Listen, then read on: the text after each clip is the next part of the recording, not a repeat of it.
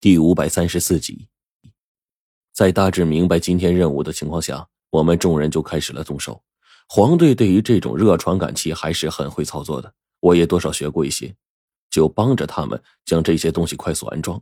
最终呢，进行就地的勘探，并且选择了几个适合下脚的地点，留着明天进入那个天坑之中。猎豹的手下兄弟们在此时分开。我们大多数人来到当初出现意外的地方，也就是之前老刁给我们看的那一小段视频的真正事发所在地。而当我们看到面前情况的时候，整个人是有些吃惊的。这里已经看不到任何血迹亦或其他东西了，只有在周围有着很多痕迹，看起来像是什么庞然大物在周围盘旋而过一样。周围湿润的泥土上有着明显的磨痕。地面上的痕迹蜿蜒而扭曲，看模样像是某种爬行动物在上面爬过的痕迹。尤其看到这些痕迹，我在第一时间联想到的是蛇、蛟或者是其他的一些东西。此时，冰骷髅看到这里的情况，已经一路跟着追踪了出去了。黄队这家伙呢，本来就也是眼，我跟着冰骷髅加上他，一路上只管朝着最前方那个痕迹而去。华中这边拥有夜视能力的人也不是一个两个，在大家的联合带队之下，我们在这林中穿梭，并没有用多长时间，顺着痕迹走了一里多，而到了这儿，痕迹赫然就消失了。黄队呢，用手指着旁边的位置，看，他指的位置是前方的一块大石头之上。我便在这个时候打开照明设备，将纸压到最低，然后朝那边探照过去。旁边的几个特种兵这时候呢，也跟着身后的那个有夜视眼的人员来到这边，发现了这边的行迹。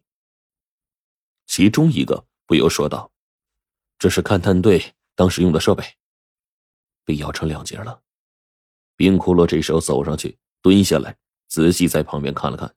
的确，现在我们面前这玩意儿啊，确实很诡异。这是一个接近正方体的金属设备。应该是某种勘探用的东西，因为最开始我在徐子良他们当初在锁龙台行动的时候，貌似见过这玩意儿，而此刻这么个东西，直接被某个东西的巨口一口撕咬成了两半。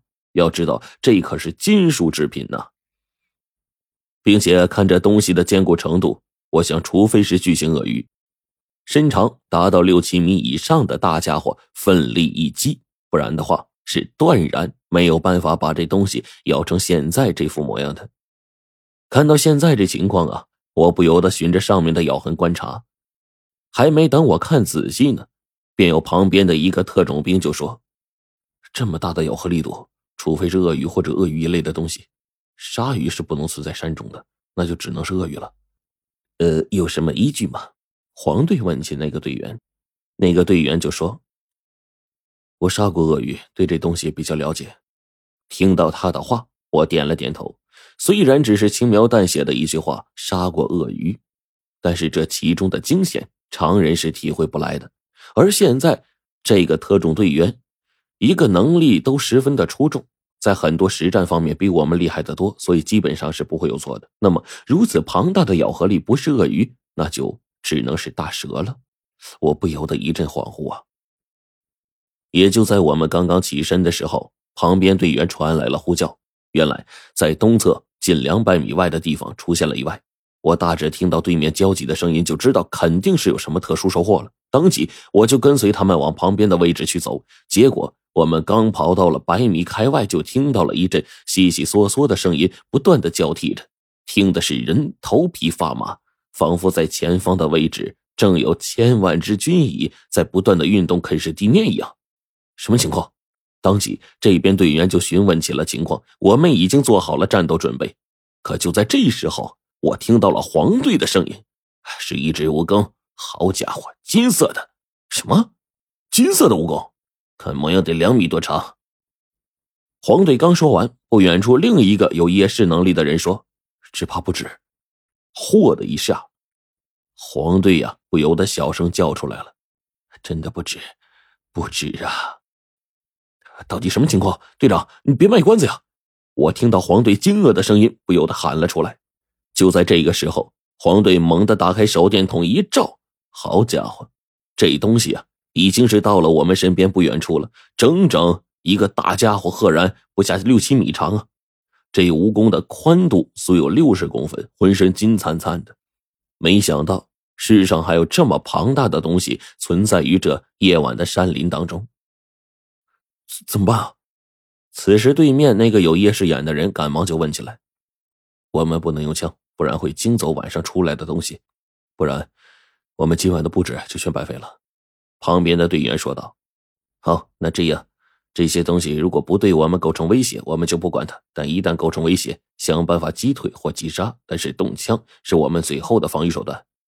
果不其然，没过几秒，猎豹就传达了大意相同的命令。随即，我们就眼睁睁的看着面前特大号的蜈蚣一点点的身躯消失在丛林当中。这东西啊，似乎也很怕人。别看它身躯庞大，但真算起来还是怕光。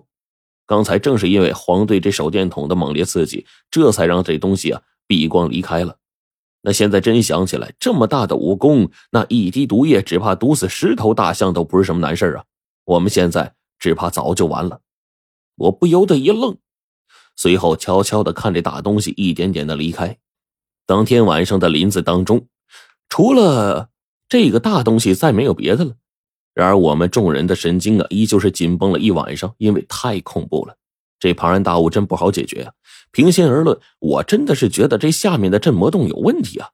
只怕我们好像闯进了一个类似地狱魔窟的地方，还真有点不对劲儿。便在这时候，我们度过了忐忑的一晚。第二天看摄像机的时候，上面有很多我们没有看过的东西啊！